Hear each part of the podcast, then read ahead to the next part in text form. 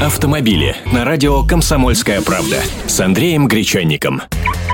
Здравствуйте. Москвичи, оказывается, ленивы и разучились ходить пешком. И если время пешеходной доступности, например, станции метро превышает 5 минут, стараются доехать на наземном транспорте. Не мои слова, такой вывод прозвучал из уст исполняющего обязанности заммэра Москвы Марата Хуснулина. И он считает такие привычки столичных жителей в корне неправильными. И видит два фактора – Кроме того, что неудобные улицы, недостаточная связанность улиц, есть еще какая-то ленность. Человек, когда имеет машину, говорит, я лучше в машину сяду, в пробке буду стоять, но поеду на своей машине. У нас, извините, в булочную ездят на машинах. Вот слова исполняющего обязанности заммэра.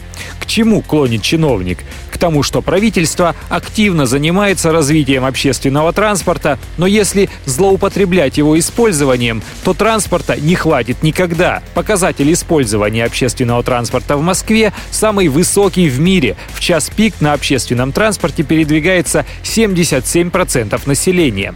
Развивая дальше метро, железную дорогу, они могут достигнуть показателя 82%. Но это предел.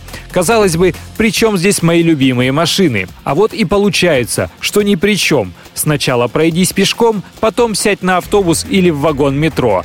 Ну или на велосипеде можешь прокатиться. А если на машине, то на выделенку не суйся, да за парковку заплати. Такая вот картина столичной жизни. Автомобили с Андреем Гречанником.